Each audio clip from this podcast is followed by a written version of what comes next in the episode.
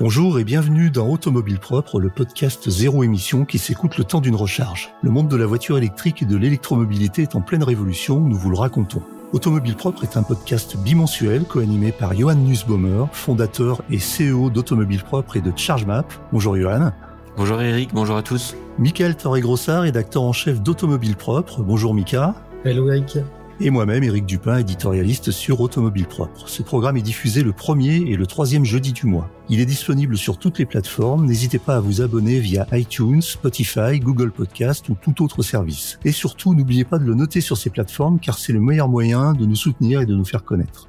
Au sommaire de ce podcast, la rubrique Les News qui reprend une revue d'actualité essentielle de la quinzaine la rubrique insolite, donc une info étonnante que nous avons repérée euh, sur euh, les derniers jours ou sur les derniers euh, les deux semaines écoulées, on va dire. Le focus, qui est un débat sur une actualité marquante de la quinzaine. Et puis la question, qui est une question plutôt d'ordre technique autour des usages de la voiture électrique. Alors c'est des questions que vous pouvez nous poser vous-même ou que nous allons chercher dans les forums d'Automobile Propre ou dans les, dans les commentaires. Les trois infos à retenir de la quinzaine. Alors on commence avec la Tesla Model Y. Alors voilà, c'était un secret de polichinelle. On savait que la Tesla Model Y allait arriver prochainement en Europe. Elle est déjà sortie aux US depuis quelques mois. Et, euh, eh bien voilà qu'elle qu'elle débarque et qu'elle débarque même en France puisque les premières livraisons de la Tesla Model Y sont, ont débuté euh, cette semaine euh, en France. Euh, donc on a, je crois, quatre personnes qui ont pris possession de leur de leur modèle dans une espèce de petit cérémonial organisé par par Tesla pour faire un petit peu de communication. Et donc ça s'est passé euh, cette semaine en, région parisienne, dans un grand Tesla Center de région parisienne. Et alors donc la Tesla Model Y, eh bien c'est euh, le nouveau modèle très prometteur de Tesla puisque euh, c'est une voiture qui qu'on a qualifiée de SUV. Je ne sais pas si c'est exactement le, bon terme mais quand on, ou crossover si on veut, c'est-à-dire une voiture qui est une déclinaison un petit peu plus spacieuse et un peu plus haute de la fameuse Tesla Model 3, avec une différence marquante, il y en a certainement beaucoup d'autres, mais c'est que cette voiture euh, propose un haillon de, façon à pouvoir charger des bagages euh, plus facilement et, et, euh, et en plus grand nombre. Et c'est une fonctionnalité, on sait, qui est très populaire en Europe et notamment en France, notamment pour les familles. Alors, Johan, qu'est-ce que ça t'inspire ce lancement de la Tesla Model Y? Ben, C'est enfin, euh, enfin ce fameux lancement d'un véhicule qui est attendu depuis longtemps.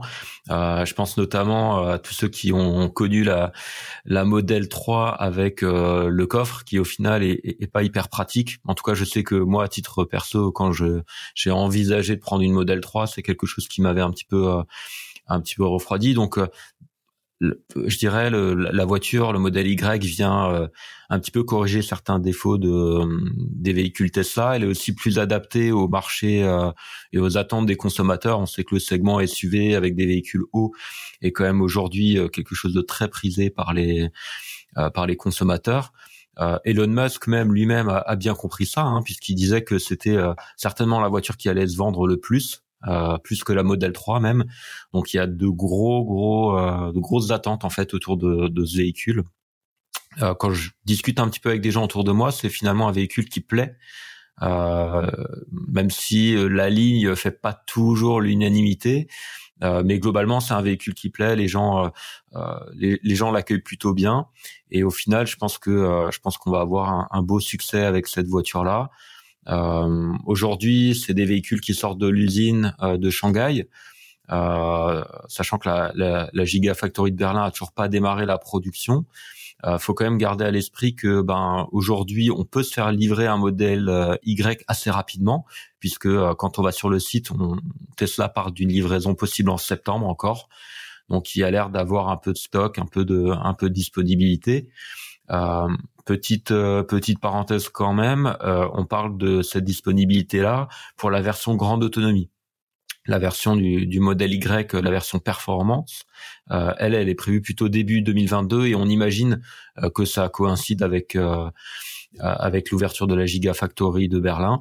Donc voilà, finalement une, une belle sortie qui devrait encore venir doper les ventes de véhicules électriques en France et en Europe.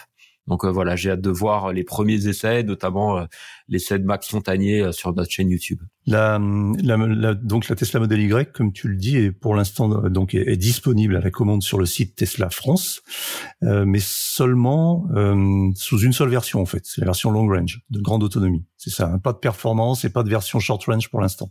Ouais, tout à fait. La, la, la performance, je pense qu'elle viendra vraiment avec l'ouverture de la, de la Gigafactory et, euh, et, une version plus euh, plus abordable en fait devrait aussi suivre logiquement euh, par la suite. Alors, euh, du point de vue technique, euh, est-ce que est-ce qu'on sait si euh, ce modèle-là aura les mêmes batteries, par exemple, et la même technologie que le, la modèle Y qui sera qui émanera de la Gigafactory de Berlin? Je sais, on n'a pas forcément la réponse puisque peut-être que même si Tesla la veille nous la donnerait pas, mais on, a vu parfois certaines certaines discussions qui faisaient état du fait que les batteries pouvaient être différentes, par exemple sur les modèles 3 venant de de Californie, de Fremont et puis celle venant de, de Chine.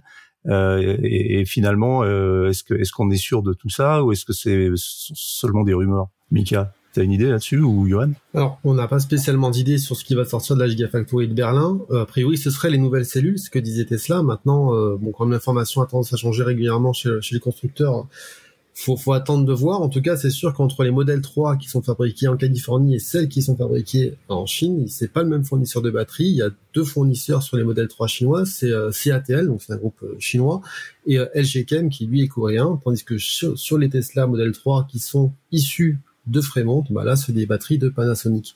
Donc effectivement, il y aura quand même des différences, euh, en matière euh, de technique batterie entre, je pense, la Gigafactory Berlin et euh, celle de Shanghai. Après, les modèles qui viennent de Chine, a priori, sont très, en termes de qualité de fabrication, ils sont supérieurs à celles de Fremont. Qu'il faut pas oublier que la, Gigafactory de Shanghai est quand même plus récente que celle de Fremont, qui reste le site historique du constructeur. Donc on espère et je pense que sur la, sur la Gigafactory de Berlin, on aura encore une qualité de fabrication supérieure. C'est amusant d'ailleurs de constater, euh, et on aura peut-être l'occasion d'en reparler dans un autre sujet plus tard, qu'aujourd'hui, euh, euh, les choses ont quand même bien évolué puisque euh, des voitures, hein, des modèles et certaines versions fabriquées en Chine sont plus, pour l'instant, synonymes de qualité, alors que c'était pas du tout le cas avant. Et, et on le verra peut-être pour d'autres modèles, d'autres voitures et d'autres marques aussi. Euh, un dernier mot sur le sur la Tesla Model Y au niveau de la tarification. Euh, on sait que ça se situe à peu près dans les dans les mêmes euh, zones que la Model 3, mais c'est elle est quand même elle, va sortir un petit peu plus cher, hein, c'est ça? Alors bah la grande autonomie, elle est à partir de, de 59 990 euros aujourd'hui euh, sur le sur le site de Tesla. Après, il faut enlever les aides possibles et la performance, elle est euh, 7000 euros plus chère. Donc ça donne une idée des tarifs. Et évidemment, c'est un peu plus élevé qu'une qu'une Model 3. Ça fait quand même 16 000 euros d'écart, hein, c'est pas rien. C'est pas rien, et pour le coup, là, ça commence à devenir un sacré investissement. C'est pour ça que j'ai presque envie de dire, est-ce qu'il faut acheter la Tesla Model Y maintenant, ou est-ce qu'il faut pas attendre que la Gigafactory soit en place et euh, comme on sait que Tesla nous a toujours habitués à changer ses tarifs et généralement les mettre euh, vers le bas, aussi bien dans six mois, quand la Gigafactory sera lancée, on aura probablement une version propulsion qui arrivera avec un tarif qui pourrait tourner autour de 50 000 euros et peut-être en plus la version grande autonomie qui pourrait voir son prix diminuer. Ça, c'est pas impossible. Ce que tu dis, euh, Mika, pour être bien clair, c'est que on a 16 000 euros de différence entre la Tesla Model Y et la Tesla Model 3 de, de version équivalente. Et, et, et, non, c'est pas version équivalente, c'est en entrée de gamme, effectivement. 16 000 euros, c'est l'écart entre aujourd'hui une version propulsion euh, de la Model 3 et une version transmission intégrale grande autonomie du modèle Y, sachant que la différence elle est encore supérieure à 16 000 euros parce qu'il y a euh, 5 000 euros, enfin il y a 7 000 euros de bonus, euh, non 6 000 maintenant de bonus sur la modèle 3 euh, d'entrée de gamme en France contre seulement 2000 euros pour le modèle Y d'entrée de gamme. Donc euh, il y a quand même un sacré écart de prix. Hein. Ce qui a fait le succès de la modèle 3 en France, encore une fois, c'est le tarif. Hein. Euh, c'est depuis janvier 2020, depuis janvier 2021 où ils ont baissé les prix drastiquement. C'est ce qui a fait exploser les ventes de la modèle 3. Donc je pense que ce sera pareil pour le modèle Y. Donc dans un premier temps, il y a, les early adopters qui vont acheter le véhicule, donc il y aura beaucoup de livraisons. Peut-être qu'après ça va se tasser s'ils sont pas capables de réduire les prix c'est quand même un, écart. Euh, enfin, si on regarde un ID4 d'entrée de gamme aujourd'hui, alors c'est pas les mêmes, c'est pas les mêmes performances, mais le prix d'appel il est à 40 000 euros versus 60 euh, 000 pour le modèle Y. Ouais, d'accord. C'est pas le, c'est pas le sujet aujourd'hui, mais on aura quand même une pensée émue pour les early adopteurs de la Model 3 Performance qui l'ont payé quand elle est arrivée en France euh, en, en février 2019 avec toutes ces options pas loin de 80 000 euros. Euh, bon, si on déduit euh, la prime qui était encore disponible à 6 000 euros à l'époque, on tombait à 72 000 euros. Mais euh, effectivement, elle a bien baissé depuis. Tant mieux, tant mieux. C'est bon pour les consommateurs et c'est bon pour le développement de l'électrique. Même si ça reste des voitures chères, on est bien d'accord.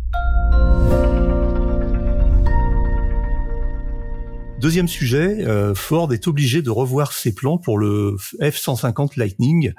Euh, son pick-up électrique. Alors, euh, euh, dit comme ça, ça peut paraître un petit peu un petit peu ésotérique et un petit peu loin de nous. Euh, pourquoi? Parce que le, le, le, Ford F-150, qu'est-ce que c'est pour ceux qui ne connaissent pas vraiment? Euh, Le Ford F-150, c'est c'est ce fameux gros pick-up euh, très américain qu'on croise en nombre sur les les freeways américains et qui est donc la voiture la plus vendue aux US depuis de longues années. Et je crois même qu'elle a été, je ne sais pas si c'est toujours le cas, mais elle a été une époque la voiture la plus vendue dans le monde, ce qui paraît complètement euh, ahurissant.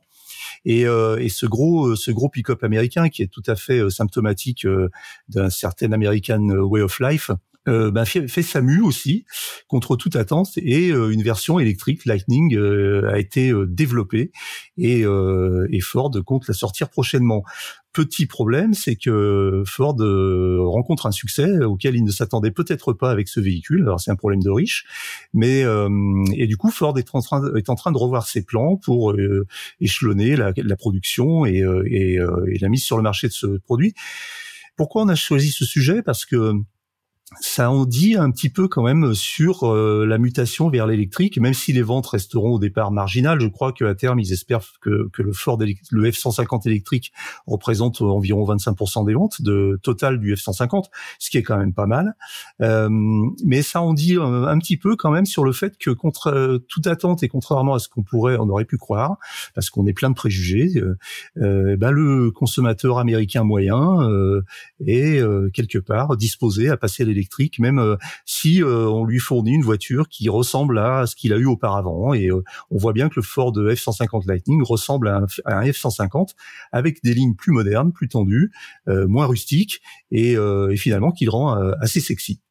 Alors, on avait eu un petit peu un avant-goût de ça avec le Tesla Cybertruck, et on s'aperçoit finalement que euh, bah, si on si on si on respecte un petit peu le goût du consommateur, mais qu'on lui fournit euh, un moteur électrique à la place d'un moteur thermique, ça peut éventuellement fonctionner. Qu'est-ce que vous en dites? Bah, effectivement, le, F-150, c'est un succès, euh, c'est un succès incroyable sur le papier. Bon, le, constructeur annonce 120 000 pré-réservations. Alors attention, c'est des pré-réservations, c'est pas des commandes fermes les gens pour pour réserver un F150 électrique, il fallait verser juste 100 dollars, ce qui est pas beaucoup hein, finalement. Donc on a eu beaucoup de curieux qui ont qui ont réservé. Ça pas beaucoup. Exactement, c'est comme le, le, Cybertruck au final. Je crois que c'était aussi 100 dollars de préservation. Donc forcément, on arrive à des volumes importants. La question c'est qui ira jusqu'au bout et fera et fera ira jusqu'à jusqu'à commander. Donc je crois qu'il arrive en 2022 le véhicule, donc avec une première euh, première production de 15 000 exemplaires euh, sur, sur 2022, donc 55 000 en 2023. Et après, ils veulent aller à 80 000 en 2024, donc les volumes sont quand même importants. Mais bon, au départ, ils sont quand même modestes, ils restent sur 15 000 exemplaires hein, versus 120 000 pré-réservations. Donc ils se doutent quand même qu'ils vont perdre pas mal de monde en route. Moi, ça, me ça m'inspire aussi euh, pas mal de pas mal de remarques, notamment pour euh, la marque Rivian. Que vous connaissez peut-être, hein, qui est un nouveau constructeur automobile qui a levé pas mal d'argent auprès de auprès d'Amazon. Et au final, on peut se dire que pour pour cette société qui d'ailleurs cherche à, se coter en bourse, euh, ben l'avenir est plutôt écrit puisque euh, globalement ils vont aussi pouvoir aller chercher une partie de ces gens qui ont euh, qui sont attirés par le modèle de Ford euh, pour l'attirer vers leur véhicule et eux a priori sont quand même partis pour des productions beaucoup plus larges. En tout cas, c'est leur ambition. Donc, je pense que ça ça prédit aussi un beau succès à cette euh, à cette startup hein, qui a qui a un produit qui est assez sexy aussi. Euh, et puis, ben évidemment le, le Cybertruck, euh, euh, pareil, on a vu beaucoup de demandes. Donc euh, finalement aux, US, ça semble être quand même un, un, un type de véhicule qui, qui qui qui attire les foules et reste maintenant être capable de les produire en fait. Et, et c'est ça toute la difficulté. Rivian, c'est intéressant, effectivement, le parallèle, parce que c'est un, ce qu'on peut considérer quand, dans le langage de la tech comme un pure player, c'est-à-dire c'est une start-up qui s'est fondée autour de la, de, de la propulsion électrique et euh, qui va proposer effectivement euh, un 4x4 avec, enfin un gros SUV avec plusieurs, plusieurs versions, pick-up, cabine, etc. Euh, et effectivement, on pourrait même penser que Rivian va se situer entre Ford et son F-150 et Tesla et son Cybertruck. C'est-à-dire d'un côté le côté un petit peu euh, euh camion, un peu rustique du, du 4x4, euh, dans, dans du, du, SUV dans, dans ses formes un petit peu euh, éternelles, et puis le côté technologique du Cybertruck, puisque Rivian va faire des voitures qui semblent euh, technologiques, puissantes, avec une, une, efficience quand même assez assez importante malgré le côté un peu cubique de l'engin, mais aussi effectivement des, des, des, belles voitures. Donc ça va être intéressant de suivre ça. Ça veut peut-être dire aussi que, comme je le disais tout à l'heure en introduction, finalement les gens ne sont pas forcément euh, si attachés que ça euh, à, la propulsion thermique. Et ce qu'ils veulent, c'est avoir euh, gardé un petit peu ce qu'ils ont eu l'habitude d'avoir. S'ils sont pas, alors il y a soit la clientèle qui va basculer vraiment dans l'hyper technologique et le moderne, très moderne comme Tesla, ou euh, d'autres personnes qui peuvent peut-être représenter la plus grande euh, partie du marché, c'est-à-dire euh, des gens qui qui veulent avoir une voiture électrique qui ressemble à une thermique et avec les, les mêmes repères, les mêmes codes, etc. et qui iront plus facilement sur des voitures comme ça, que ce soit des pick-up ou des berlines d'ailleurs. Hein. Ouais, en tout cas, on va assister à la, la guerre des pick-up. Et on voit bien là que le, le facteur limitant, c'est la production, la capacité de production. C'est c'est quelque chose qui m'interroge en fait. Je me dis, est-ce qu'au final, on est prêt à, à basculer notre société euh, vers l'électrique, euh, sachant qu'on n'a pas les moyens de production. Alors après, se pose aussi la question des moyens de, de, distribution de, de l'électricité, mais ça c'est un autre débat. Et je crois que là-dessus, euh, le problème n'en est, pas vraiment un. Sujet suivant. alors là, on passe directement de l'Amérique à la Chine en passant par la Norvège. Euh, donc la, marque chinoise Xpeng arrive en Europe par la Norvège avec euh, sa berline Xpeng P7 euh, qui va comme dont l'approvisionnement en tout cas vers la Norvège a commencé et euh, alors c'est pareil, c'est un sujet euh, qui nous paraît peut-être un petit peu lointain, mais pas tant que ça, puisque si elle arrive en Europe, ça veut dire que quelque part, euh, à un moment ou à un autre, on peut être, on peut être concerné directement, sachant que la Norvège sert un peu de de, de, de, pont comme ça et de, cheval de Troie pour pour investir l'Europe. Et ça, pareil, ça en dit un petit peu aussi sur euh, bah, l'arrivée des constructeurs chinois en Europe par le biais de la voiture électrique. Donc aujourd'hui, si vous demandez à n'importe qui de citer une marque chinoise, euh, marque automobile chinoise, je ne suis pas sûr qu'on puisse en citer une. Pourtant, il y en a quand même quelques-unes et euh, il y en a même des dizaines en, en Chine. Et certaines donc ont l'ambition de, de, percer euh, en Europe, soit sous leur propre marque, soit en rachetant des marques européennes, comme par exemple le groupe Geely avec euh, avec Volvo. Et, euh, et donc voilà, pourquoi la Norvège? Bah, Je sais pas, je vous laisse répondre. Peut-être Mika, on sait que la Norvège est un marché, marché privilégié pour la voiture électrique et en même temps un marché test. qu'est-ce que qu'est-ce que tu peux nous dire sur le sur le sujet? Parce que effectivement, Xpeng c'est pas le premier à avoir lancé euh, une voiture électrique en commençant par le marché norvégien, parce que le marché norvégien, en, termes de, de, de, part de marché en électrique, c'est c'est le plus important en Europe et sans doute au monde. Et euh, donc Xpeng se sert de ce marché-là pour tester un petit peu l'appétence pour ses produits avant lui, donc juste quelques semaines avant lui, BID aussi, euh, donc un autre poids lourd de, de l'industrie auto chinoise, livrait ses premiers SUV électriques en Norvège. Et c'est vrai que beaucoup de constructeurs chinois choisissent ce marché-là pour pour commencer à s'implanter. Peut-être parce que c'est aussi plus facile de, de vendre des produits, peut-être c'est plus facile de construire un réseau de distributeurs. Euh, que sur d'autres marchés européens où il y a peut-être des marques nationales qui sont déjà établies, qui peuvent leur poser des problèmes. Mais en, tout cas, ça, fait quand même longtemps que les Chinois essaient de, pénétrer le marché européen, mais là, je pense qu'ils ont trouvé l'ouverture et ils y vont tous dedans parce que, enfin, maintenant, il n'y a, a, pas une semaine, ça, qu'on annonce un nouveau constructeur chinois qui arrive sur le marché. Donc hier, c'était BYD, là, c'est Xpeng. Là, j'ai appris aujourd'hui que que Great Wall, qui est aussi un géant chinois, allait lancer deux marques en Europe en, en, en les présentant à Munich. Donc euh, oui, ça fait, ça commence à faire à faire du monde sur le marché. Et puis cette Xpeng P7 qui est concurrente de la Model S, elle est quand même très très séduisante. Hein. Elle annonce quasiment 500 km d'autonomie. Et en Norvège, elle est vendue pour 440 000 couronnes, donc c'est seulement 42 000 euros. Donc il y a aussi un intérêt sur le prix qui est intéressant. Après la question, c'est est-ce que derrière ça la qualité de fabrication est au rendez-vous et les performances au rendez-vous, c'est une autre question. Alors moi je pense que, alors déjà rappelons un peu un chiffre euh, sur la Norvège pour resituer le, le, le contexte, mais la Norvège aujourd'hui c'est plus de 50% des nouvelles immatriculations en voiture en full électrique. Hein.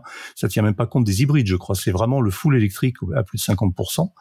Euh, et puis euh, c'est une part de marché, comme tu le disais, qui est certainement unique au monde et qui va, qui ne va cesser de croître pour arriver assez rapidement à 100%. Donc effectivement, c'est un terrain d'expérimentation formidable pour les marques. Euh, il y a aussi un, ratio euh, euh, taille implantation des, des, réseaux de charge qui est très très favorable. Donc tout ça crée un, un, courant très favorable et un appel d'air pour les pour les constructeurs du monde entier qui souhaitent euh, euh, tester un petit peu le, marché de la voiture électrique, même s'il n'est pas forcément complètement représentatif, puisque on va difficilement, même en Europe, pouvoir comparer la Norvège et je sais pas et le Portugal par exemple en termes d'électromobilité. Après, euh, Johan, je ne sais pas ce que tu penses de ça, mais l'histoire de la qualité des voitures chinoises, justement, je, je mentionnais ça tout à l'heure, euh, avec la Tesla Model Y fabriquée en Chine. Est-ce qu'aujourd'hui, on n'assiste pas à un, peu un renversement de tendance, c'est-à-dire que les produits chinois euh, très orientés sur la tech sont finalement deviennent pratiquement des références ben moi j'ai l'impression qu'en tout cas il y a effectivement une vraie euh, une vraie montée en puissance de, de la qualité de fabrication euh, côté euh, côté Chine. Peut-être parce que il y a aussi un, un, un vrai savoir-faire en fait sur la fabrication au sens large de produits technologiques. je pense notamment aux smartphones, etc. Où voilà, il y a, finalement ces, ces, dernières années, bah, il y a eu un savoir-faire qui a été acquis côté côté chinois et aujourd'hui se retrouve dans les véhicules. Donc ça c'est assez euh, assez intéressant à suivre. Euh, on en a parlé tout à l'heure avec la avec la modèle 3 euh, américaine versus la modèle 3 chinoise. Effectivement, c'est quelque chose à suivre. En tout cas, je pense que les constructeurs européens doivent suivre ça avec beaucoup d'attention, peut-être un peu de fébrilité, euh, puisque ben, la, la, qualité de fabrication, c'est quand même, notamment en Allemagne, un fer de lance. Donc la question, c'est est-ce que les Chinois vont rattraper leur retard et être capables de, de doubler les Allemands en fait sur ces euh, euh, sur cette qualité de fabrication. En tout cas, ça va être très très intéressant à suivre.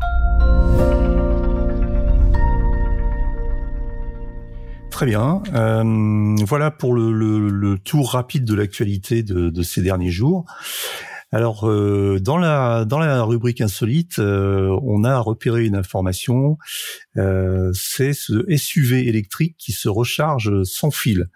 Alors je vous laisse un petit peu développer, mais en gros, c'est euh, c'est une voiture euh, d'une marque euh, haut de gamme qui est Genesis, qui est dites-moi si je corrigez-moi si je me trompe, mais c'est la marque haut de gamme du, constructeur Huawei. Et, et donc le Genesis GV60 annonce un, un, chargeur inédit à induction pour sa batterie. Et il va pouvoir se recharger euh, sans fil, donc euh, avec un, un système d'induction comme on le connaît aujourd'hui sur les téléphones ou les montres connectées ou d'autres objets connectés. Qu'est-ce qu'il faut en penser en fait de ça? Est-ce que c'est est-ce que c'est une vraie euh, évolution technologique? Est-ce que c'est quelque chose qui, à votre avis, va se va se répandre rapidement, ou est-ce que ça reste un, un gadget, Mika? Déjà, Genesis, c'est Hyundai, hein, le, c'est l'équivalent premium de Hyundai, c'est l'équivalent, en fait, c'est, ce que Lexus est pour Toyota, donc c'est une marque premium qui est déjà distribuée dans, d'autres pays du monde et qui va arriver en Europe en passant par ce SUV électrique euh, haut de gamme qui qui reprendra la plateforme utilisée sur la Ioniq 5 et sur la Kia EV6, euh, la technologie de charge par induction, elle sera optionnelle. Alors c'est pas le premier constructeur euh, Genesis à s'intéresser à cette solution-là. Il faut savoir qu'en 2016, euh, Mercedes proposait déjà sur sa classe S une option de charge par induction. Alors je suis pas sûr qu'il y ait eu un énorme succès. Je l'avais essayé, euh, oui, effectivement, j'avais essayé cette classe S et qu'on avait chargé sur un, dans un garage spécial avec, avec par induction. Effectivement, je m'en souviens. Mm. Donc effectivement, l'avantage de l'induction en fait, c'est de pouvoir s'affranchir du câble et de pouvoir, ben, en, plaçant sa voiture ben, au-dessus d'une plaque, euh, pouvoir recharger directement euh, sans avoir à manipuler de fil. Donc ça, c'est euh, une technologie qui sur le papier est intéressante. En pratique, je, moi personnellement, je doute un peu de son intérêt et enfin pour le quotidien, sa, praticité sa praticité. Alors c'est vrai que parce que l'air de rien, bon, ça, empêche de manipuler le fil, donc effectivement c'est plus pratique. Maintenant, euh, il faut quand même être bien aligné sur la plaque du dessous pour que le contact se fasse et qu'on n'ait pas trop de déperdition. Et euh, est-ce que l'utilisateur veut vraiment euh, a vraiment besoin de ça ou pas? Je n'ai pas l'impression que ce soit vraiment une demande. Alors après, sur certains cas d'usage, ça peut être intéressant, notamment sur l'autopartage où là effectivement vous vous garez votre voiture, bah, la, charge se fait sans que vous ayez à, descendre de la voiture, sortir le câble, à la, la brancher. Alors d'ailleurs, ce qu'il faut savoir, c'est que la charge par induction, on en parlait déjà en 97, je sais pas si vous vous souvenez, sur des Clio électriques, Praxitel qui était un service d'autopartage. Renault avec Dassault avait équipé 50 Clio électriques avec un système de charge par induction, une expérimentation qui avait eu lieu comme ça mais ça avait jamais, euh, ça avait jamais donné suite. Alors, voilà, moi, encore une fois, je, suis un, je suis un petit peu sceptique sur cette technologie de charge par induction, sauf pour certains cas d'usage, mais pour monsieur, madame, tout le monde, euh, je pense qu'une bande dans son garage, ça suffit, sachant qu'en plus, complexité supplémentaire, c'est qu'il faut normaliser tout ça. Hein. Je suis même pas sûr qu'il y ait des normes sur la charge par induction. Et tu penses que, oui, alors j'entends bien euh, le ton scepticisme sur le sujet. Moi, j'étais très enthousiaste, mais très enthousiaste, mais j'avais pas tous les éléments. Euh, Est-ce que dans un parking public, par exemple, ça peut être euh, ça peut être intéressant, comme tu le disais aussi dans le dans les cas d'autopartage. Mais effectivement, ça pose aussi des questions d'infrastructure parce que qu'est-ce qu'il faut faire? Il faut défoncer le le, le, le, sol du, du, du, parking pour mettre des, des, des, des plateaux à induction. Comment ça fonctionne? C'est très compliqué à installer. Non, je pense pas que ce soit si compliqué que ça. Enfin, il y a, y a d'autres acteurs qui font déjà ça. Il y a une entreprise aux États-Unis qui s'appelle Plugless Power qui propose d'équiper des certaines voitures du marché avec le système. Donc, euh, en fait, c'est, y a, y a, il faut pas défoncer le sol. En fait, vous posez une plaque sur le sol et après vous la reliez au, réseau électrique. Il n'y a pas de magie. Hein. Il y a quand même, il y a quand même du fil à un moment donné pour relier cette plaque. La seule contrainte, c'est qu'il faut que l'utilisateur positionne bien la voiture au niveau de la plaque pour que, bah, pour que l'induction fonctionne. Sinon, effectivement, ça marche pas. Donc, on le voit d'ailleurs dans les voitures. Ouais, ce qu'on dit techniquement, c'est que moi je l'ai souvent entendu dire avec les téléphones, par exemple, c'est qu'il faut pas recharger trop souvent son téléphone par, par induction parce que ça abîme la batterie. On, on voit d'ailleurs, on le sent que la batterie chauffe plus que par une charge normale et que donc ça réduit la longévité de la batterie, ça réduit sa, sa, son efficience, etc. Est-ce que ça pourrait être le cas pour les pour les voitures aussi? Moi, je sais que j'ai le cas aussi euh, dans, dans ma voiture. J'ai un chargeur par induction. Mon téléphone, il est brûlant quand je le retire. Donc c'est vrai que je me pose des questions sur euh, l'impact sur la batterie. Je ne sais pas s'il y a eu des études qui ont été faites sur euh, sur l'impact justement d'une recharge répétée par induction. On sait qu'une recharge rapide répétée sur une voiture électrique, ça peut abîmer les cellules. Est-ce que l'induction, ça peut avoir le même effet? Personnellement, je ne sais pas. En tout cas, je pense que il euh, y, a effectivement un enjeu de normalisation, c'est-à-dire que si on veut que cette technologie demain elle se euh, elle se développe, il faut vraiment que les constructeurs se mettent autour de la table, définissent une norme et idéalement euh, pas chacun sa norme comme on a vu mm. presque jusqu'à présent avec les en tout cas au début de l'électrique avec prise de charge. Voilà, vraiment qu'on arrive à quelque chose d'uniforme et, et pour ça il faut il faut que les constructeurs se mettent autour de la table et donc il faut qu'il y ait une vraie volonté Sinon, bah, ça va se cantonner à la charge à domicile euh, comme un gadget, mais ça ira pas plus loin. Très très bien. Euh, donc c'était euh, bon, c'est à suivre en tout cas parce que ça paraît intéressant quand même. Euh, voilà, il, faudra voir euh, comment euh, comment ce projet évolue et si ça devient un jour quelque chose de très répandu et de très grand public. Il faudra voir aussi. J'ai relevé ce que tu disais, Mika. Peut-être si on peut transformer une voiture électrique classique en voiture à recharge à induction. Est-ce que c'est possible ou pas? Tout ça, ça sera des, des pistes à suivre dans les dans les prochains mois et les prochaines années. Alors le focus, euh, on a un sujet là qui est un petit peu croustillant. Euh, qui parle d'Elon Musk? Alors, euh, je sais, on parle encore de Tesla, mais c'est comme ça, c'est l'actualité. Euh, Elon Musk qui a fait une déclaration un petit peu surprenante puisque il a révélé ce qu'il pensait réellement de l'autopilot de ses voitures, c'est-à-dire le système de conduite autonome de ses voitures. Et visiblement, il n'en pense pas que du bien, ce qui est très étonnant puisque c'est quand même son leitmotiv permanent depuis des années. en fait, Musk, qui est le directeur de la communication de Tesla, euh, généralement communique sur deux axes. C'est évidemment l'efficience électrique, et puis c'est aussi, euh, parfois on y pense un peu moins, mais la technologie. C'est-à-dire que euh, Elon Musk n'a de cesse de positionner ses voitures comme les plus évoluées technologiquement de, de, tout le de tout le marché et notamment l'étendard de cette modernité, de cette évolution euh, technologique, c'est euh, le fameux autopilot qui est devenu synonyme de conduite autonome. C'est presque devenu un terme générique, c'est presque devenu un nom commun, euh, qui d'ailleurs n'est pas forcément le plus approprié puisque on sait d'ailleurs, je crois notamment en Allemagne que le terme est, est, est interdit parce que il laisse croire, il pourrait laisser croire que les voitures se conduisent conduit toute seule, ce qui est loin d'être le cas puisque l'autopilot des Tesla correspond à un, système de conduite autonome qui est de niveau 2. Et euh, mais bon, voilà, euh, euh, Musk a réussi à, associer la notion de conduite autonome à la marque Tesla, alors qu'on a plein d'autres voitures dans d'autres marques qui font la même chose, qui font parfois un peu mieux, parfois un peu moins bien, mais dans des conditions un petit, un petit peu différentes.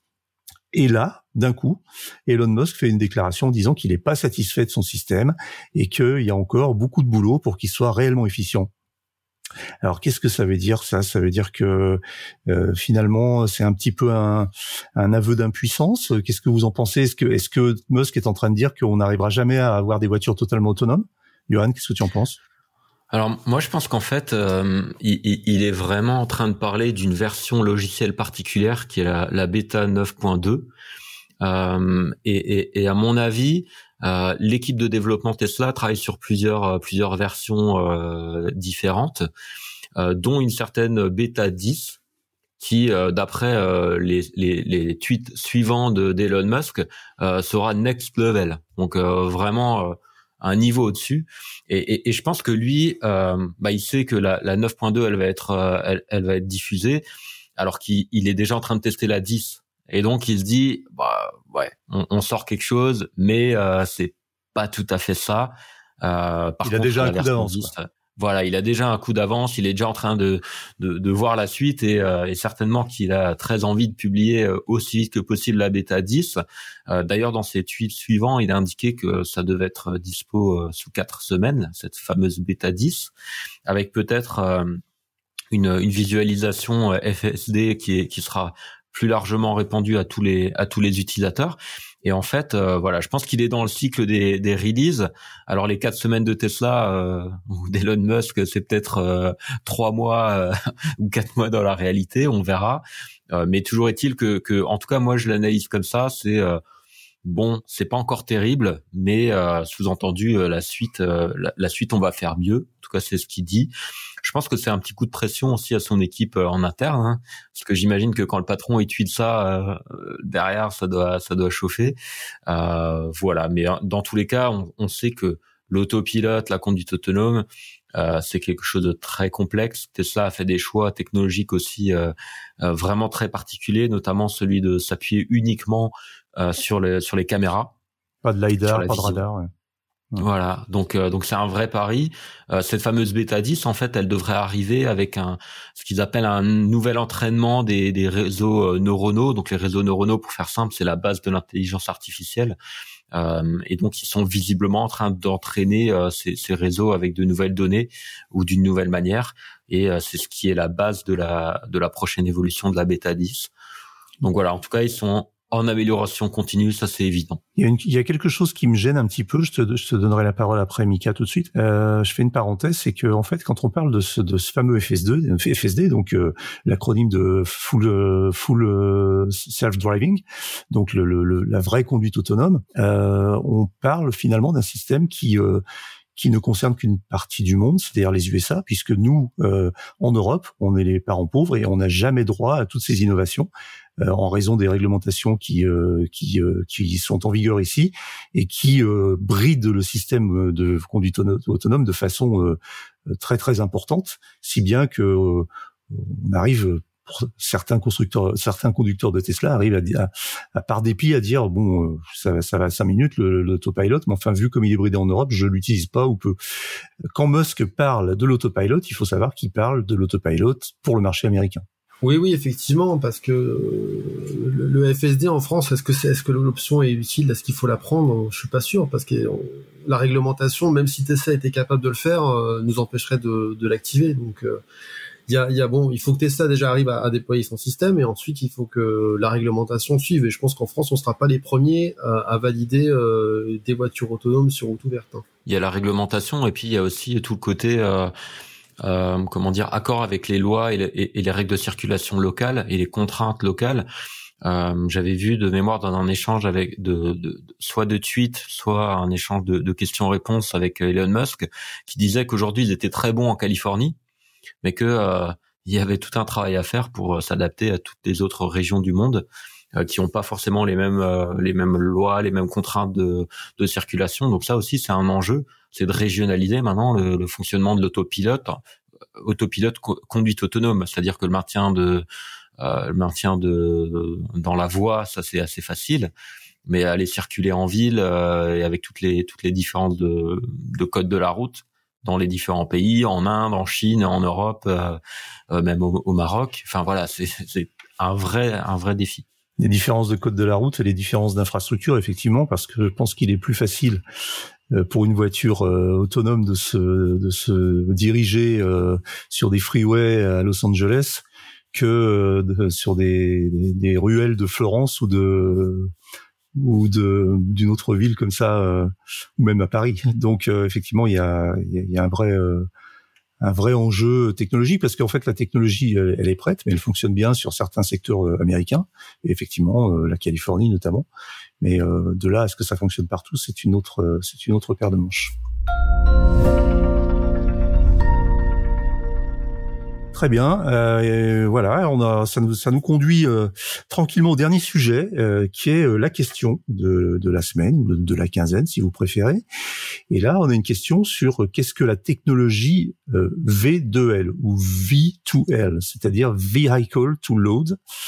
Euh, voilà, donc euh, en fait, euh, eh bien, on a des constructeurs maintenant comme Kia et Hyundai et peut-être dans une certaine mesure Honda avec sa petite citadine, la Honda i, qui propose un système V2L, c'est-à-dire un système qui offre une prise 220 volts, on va dire, 230 volts, qui permet de charger, de brancher des équipements électriques qui nécessite de, du courant tout simplement. Donc on peut recharger un vélo électrique, un téléphone, mais ça on le fait depuis longtemps sur une voiture, et peut-être euh, même brancher sa, sa, télé ou son ordinateur. Euh, donc là, euh, ça va arriver, ça arrive avec la Kia EV6 et son équivalent euh, chez Hyundai, la Ioniq 5. Euh, qu'est-ce qu'on peut dire de cette technologie et qu'est-ce qu'elle promet? Bah, en tout cas, tu as, déjà bien résumé cette, euh, cette techno hein, qui permet d'avoir une prise de courant alimentée par la par la batterie euh, du véhicule. Euh, et au final, on peut en déduire tout un tas d'usages différents. Et euh, c'est assez passionnant. On peut imaginer recharger un ordinateur portable, charger une trottinette ou un petit véhicule léger électrique, brancher un barbecue électrique. Euh, euh, faire de l'éclairage pour un événement, euh, de la sonorisation, on peut brancher des appareils d'entretien pour les espaces verts, on peut imaginer des usages en camping. Donc ça, ça, ça, ça, ramène une possibilité supplémentaire à la voiture qui est passionnante. Euh, ça permet aussi pour les artisans d'éviter en fait le recours à un groupe électrogène. Donc vraiment c'est euh, c'est quelque chose de, de, de très intéressant. Aujourd'hui ça fonctionne soit par le biais d'une d'une prise domestique intégrée dans le véhicule, euh, soit et c'est c'est ce qu'on retrouve sur la Kia EV6, euh, un petit adaptateur qu'on va brancher sur le port type 2 euh, de la voiture et qui va convertir en fait euh, en prise domestique ou même demain si on veut recharger un autre véhicule un câble type 2 type 2 qui permet de, de recharger euh, une autre voiture. Ça c'est c'est assez incroyable. J'aime beaucoup ce, cette idée de, de, de de recharge des voitures entre elles. Je trouve c'est c'est vraiment intéressant et, et, j'imagine la communauté ChargeMap euh, des, des, conducteurs de véhicules électriques s'en emparer pour euh, pour se dépanner ou pour se, se filer un coup de main. Euh, voilà, c'est quelque chose de vraiment très intéressant. Euh, la question qu'on peut se poser, c'est bah, pourquoi finalement les constructeurs l'ont pas fait avant? Alors on a parlé de Honda hein, qui, a, qui, a déjà en partie cette, cette possibilité-là, mais étonnamment on trouve pas ça chez Tesla qui est quand même toujours un petit peu avant-gardiste. Euh, alors chez Tesla, permets-moi permets de te couper, Johan, j'avais euh, repéré une, petite, alors c'était un leak, enfin une fuite ou une rumeur qui disait, mais c'était, ça remonte à un, un an, un an et demi, deux ans, que, euh, enfin des hackers avaient trouvé dans, dans le code source de la gestion de des batteries Tesla une ligne de code qui indiquait que éventuellement cette fonctionnalité pourrait être activée sur les Tesla effectivement, à mon avis, ils, doivent avoir prévu le coup. Et je me demande, euh, maintenant j'ai un petit doute, euh, si le Cybertruck a pas aussi euh, une prise intégrée, notamment à l'arrière de du coffre, notamment pour charger le fameux quad électrique qu'ils avaient sorti lors de la présentation. Donc voilà, en tout cas, on, on, on sent que c'est quelque chose qui va au moins se généraliser en option, voire même arriver de série sur les véhicules électriques des prochaines années. Mika, un mot sur le sur le sujet, c'est quelque chose qui te qui te qui t'interpelle? C'est pertinent et c'est surtout pertinent finalement pour les véhicules utilitaires. Tu parlais tout à l'heure, Johan, des artisans. Et effectivement, pour recharger des, de, de l'outillage, pour brancher l'outillage, c'est quand même assez pratique euh, d'avoir ce genre d'option. Donc euh, oui, c'est intéressant. Après, sur, sur le système que propose Kia Hyundai, on est quand même limité à 3,6 kW de puissance. C'est déjà bien. Puis avec la capacité de la batterie, on peut quand même faire pas mal de choses. Et on peut imaginer, on peut se projeter sur euh, sur ce que tu disais, Johan, c'est-à-dire la possibilité de charger des voitures entre elles, ce dont je que j'appelle de mes voeux depuis très longtemps. Et on y est enfin. Euh, la possibilité, euh, on peut aller plus loin, enfin assez loin dans la technologie, puisqu'on peut imaginer, par exemple, que un service, notamment comme ChargeMap ou même le, le, le planificateur d'itinéraire des voitures électriques, comme celui de Tesla ou d'autres marques, indique euh, aussi euh, les voitures qui ont bien voulu se connecter au système et qui ont de la batterie disponible. Euh, donc on peut imaginer un truc complètement fou où tu es en race campagne, tu n'as plus beaucoup de batterie et tu regardes ta carte et à un moment, bah, tu vois apparaître une voiture qui est garée pas très loin et qui propose, qui va te proposer quelques kilowatts pour te dépanner. Et tout ça géré par une application et par les planificateurs d'itinéraire des voitures. Donc ça peut aller très très loin. Ouais, bah effectivement, on, peut même imaginer euh, des appels à l'aide euh, euh, de la communauté en disant bah voilà, je suis short en batterie, est-ce qu'il y a quelqu'un à proximité, voir de, les géolocaliser, envoyer un petit message. mais il y a plein plein d'applications possibles. Ouais, c'est sûr. C'est un peu en version thermique ce qu'on faisait en siphonnant les réservoirs pour dépanner le copain qui était en panne. Très bien, bah, je crois qu'on a fait le tour euh, de l'actualité et des sujets de, de ces derniers jours sur l'électromobilité et la voiture électrique. C'est terminé pour aujourd'hui, mais l'actualité de la voiture électrique ne s'arrête jamais. Retrouvez-la heure par heure sur automobilepropre.com. Pensez bien à vous abonner via, votre plateforme préférée afin de ne rater aucun épisode. Et n'oubliez pas de, de, noter le podcast sur les plateformes, c'est le meilleur moyen de nous soutenir et de nous faire connaître. Quant à nous, nous vous disons à dans 15 jours pour un nouveau numéro de Automobile Propre, le podcast. Salut